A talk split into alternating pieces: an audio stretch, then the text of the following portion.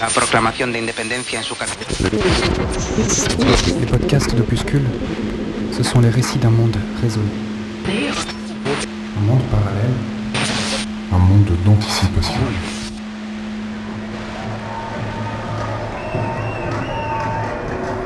C'était une journée marquée d'une pierre rouge. On était très, très nombreux. Une gigantesque convergence de nombreux corps de métiers complètement exsangues, de citoyens révoltés exigeant un changement de cap radical pour lutter contre les dérèglements climatiques. On était tous montés à Paris pour faire une marche pour le climat. C'était annoncé comme une marche illimitée. On ne partirait pas sans obtenir gain de cause. Les gens étaient déterminés.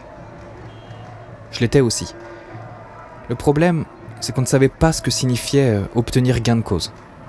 Certains voulaient des garanties solides du gouvernement pour aller vers la décroissance.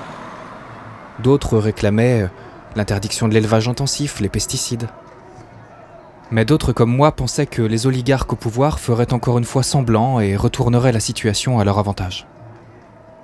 Après tout, ils ont tous les pouvoirs. Ils décident des lois, les appliquent comme bon leur semble et ont la main mise sur la justice et les médias de masse. Que ces rois avaient l'intérêt général comme vision et comme horizon, ça fonctionnait à peu près. On faisait avec les petits scandales, les scandalettes, le pantouflage, la langue de bois. Mais petit à petit, la machine s'est encrassée, l'intérêt général a laissé place à l'intérêt financier et les rois humanistes aux tyrans carnassiers. Moi, je voulais la fin de la Ve République, qu'on annonce la création immédiate d'une assemblée constituante, avec pour fondement principal la fin de la soi-disant démocratie représentative, qui n'en est pas une. Je voulais en effet que les lois soient votées par les citoyens et non par des mandataires sur lesquels on n'a aucun contrôle. Je voulais que les propositions soient discutées en toute transparence après avis contradictoires d'experts reconnus dans le domaine. J'imaginais par exemple une sorte de petit QCM qui permettrait de vérifier que la personne qui vote a les connaissances requises pour faire son choix de manière éclairée, en connaissant parfaitement les conséquences de ses décisions. Et une interdiction évidente de publier des sondages qui ne servent qu'à manipuler les élections. Bien sûr, tout ceci n'était que des propositions de ma part, aussi convaincu étais-je. On pouvait évidemment discuter de tout ça lors de l'Assemblée constituante. Débattre collectivement, tous ensemble, du fonctionnement le plus soutenable.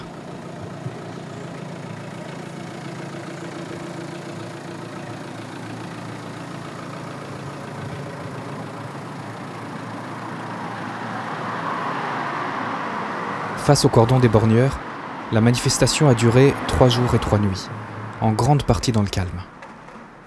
Le quatrième jour au matin, un groupe d'une dizaine de manifestants a décidé d'aller se faire entendre à la Banque de France, à 6 heures du matin. Ils ont tenté d'enfoncer le portail, cagoulé, à la camionnette Bélier. Ne me demandez pas pourquoi, je sais pas. Toujours est-il qu'il y avait clairement des logos et des inscriptions sur la carrosserie qui montraient qu'ils étaient issus de la manifestation sans aucun doute possible. Par malchance, des voltigeurs à moto qui avaient probablement passé leur nuit à jouer au chien de garde, la rage aux dents, sont arrivés juste à ce moment. Quand les dix génies dans la camionnette les ont vus arriver, ils ont essayé de prendre la fuite. Ils venaient tout juste de s'encastrer dans la porte de la Banque de France. Et en tentant de fuir, ils ont percuté un plot qui a stoppé net leur course. Les voltigeurs n'ont pas cherché. Ils ont tiré, tiré, et en ont tué cinq sur le coup, encore assis dans l'habitacle. Deux autres sont morts sur le trajet vers l'hôpital. L'un d'entre eux avait été abattu sur le trottoir d'une balle dans le dos alors qu'il tentait de fuir à pied. Le préfet de police n'attendait que ça. À peine une heure plus tard, les éborgneurs ont chargé partout dans la ville. Un massacre. Trois morts de plus. Je sais pas exactement combien de blessés, dont au moins dix personnes ayant perdu un œil. D'autres avaient la mâchoire cassée, des dents perdues. Dans les mouvements de foule, certains se sont fait piétiner. Le gouvernement a tenté de faire passer la tentative d'intrusion pour un attentat terroriste. Ça a tourné en boucle sur les chaînes de télé et de propagande. Les éditocrates répétaient à l'envi que la République, ce n'était pas aller forcer les portes comme de vulgaires braqueurs, que ces gens étaient des factieux. Qu'ils avaient tenté de déstabiliser le pays. En somme, c'était des terroristes et ils avaient bien mérité ce qui leur était arrivé. L'un d'eux avait même suggéré de décerner la Légion d'honneur aux trois voltigeurs qui avaient, je cite, débarrassé Paris de la fange d'extrême gauche anarchiste et communiste. Mais personne n'était dupe. Sur les vidéos en ligne, on a tous vu que la camionnette, qui était d'ailleurs un minibus de transport de personnes, était criblée d'impacts de balles. Que la carrosserie arborait clairement les revendications de la manifestation. Et aucune arme à l'intérieur du véhicule. Rien. C'était une attaque terroriste avec des fleurs sur le capot et des bottes de paille sur le toit. Ah si, je me souviens, le préfet de police a dit qu'ils avaient retrouvé une clé à molette. J'ai plus le cœur à te parler d'eux. Et lecteur de ces acteurs à mes heures perdues, tu vois. Plus le temps passe, plus j'ai peur de céder à ceux qui sans cesse te susurrent d'avoir peur de l'autre. C'est pas moi, mais c'est tout comme à la haine à bout portant. C'est comme un coup de gomme sur ton cœur, sec, le souffle court comme dans un corset. Et le coup de cœur pour un coup de com amorcé. Du coup, c'est pour ça je passe la main tendue. Je préfère plus désirer la leur serrer autour du gosier, rêver d'avec ma griffe les disgracier. J'arrête.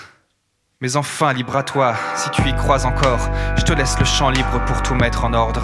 Quant à moi, je m'efface dans la sténosphère, je préface ce qu'abattent tous ces mercenaires. L'univers avide intersidérant constitue l'idéal du grand monde marchand.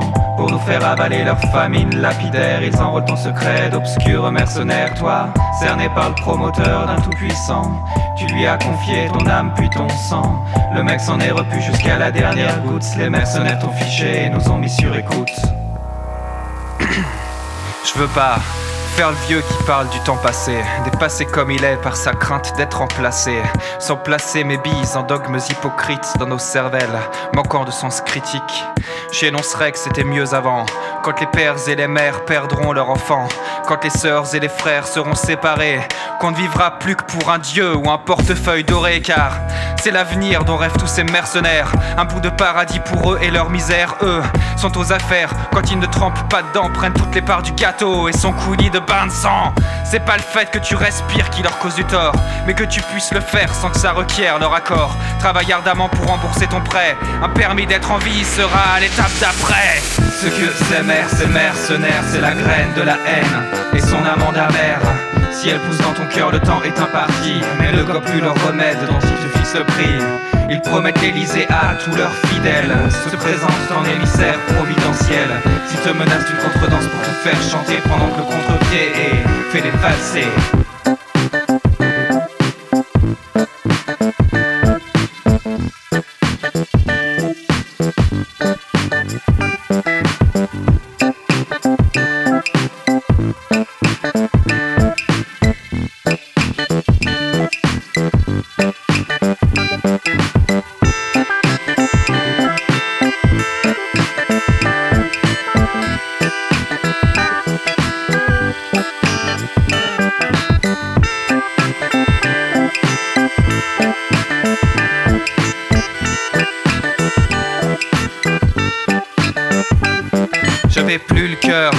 Parler d'eux, je préfère chanter ou crier pour m'en prendre à eux. Le temps d'une chanson lapidaire pour ne pas être celui qui leur jette la première pierre. Et je troque mon trac contre de l'acide citrique qui explique mes tracts à saturation critique. Qui vivra verra à sa réciproque, celui qui les verra vivra à l'aube d'une autre époque. Oui, je troque mon trac contre de l'acide citrique qui explique mes tracts à saturation critique. Qui vivra verra à sa réciproque, celui qui les verra vivra à l'aube d'une autre époque. Quelques jours plus tard, après les événements, des émeutes ayant éclaté partout dans le pays et prétextant la menace de soi-disant groupes armés, le gouvernement avait joué son va-tout et placé la plupart du territoire métropolitain en état de siège.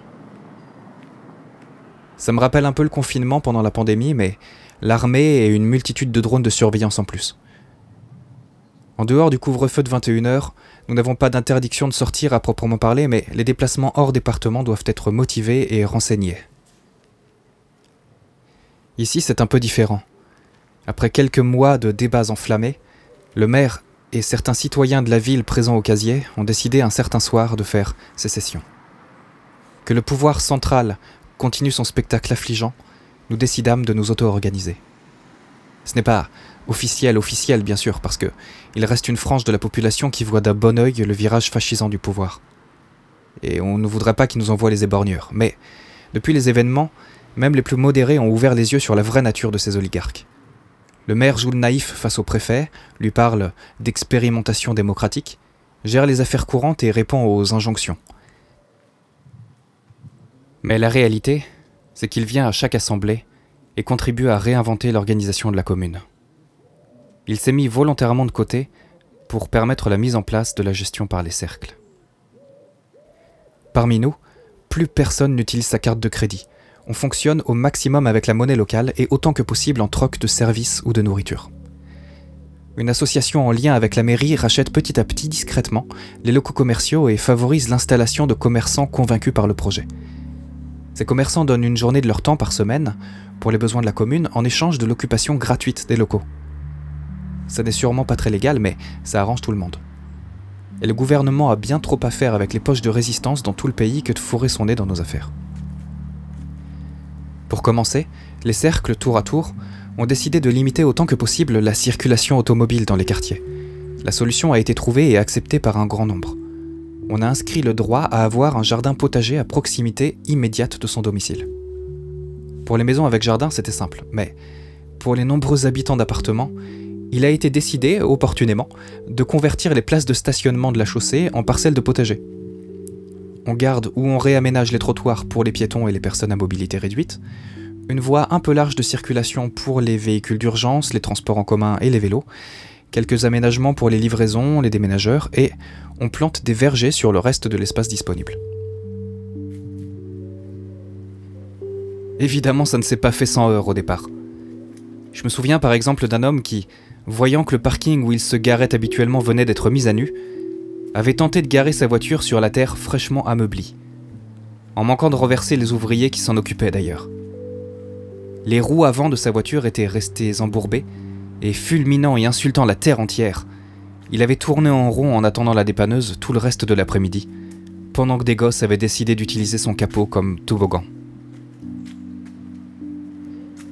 Mais quelques mois plus tard, voyant les premières récoltes et le plaisir qu'il avait à ouvrir ses fenêtres sur un jardin plutôt que sur un parking, il avait finalement réclamé une parcelle à son tour et avait lui-même donné le premier coup de pioche pour enlever le bitume. Ainsi, nous avons fait sécession.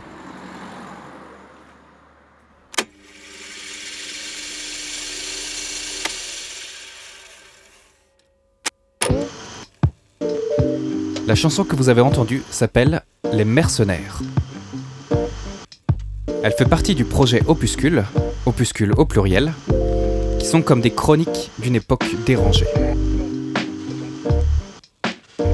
Vous pouvez retrouver le projet ainsi que tous les podcasts sur www.projetopuscule.com, sur Facebook, opuscule au pluriel, et bien évidemment sur YouTube.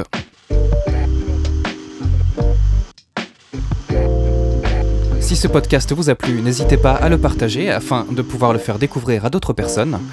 Et je vous donne rendez-vous pour les prochains épisodes.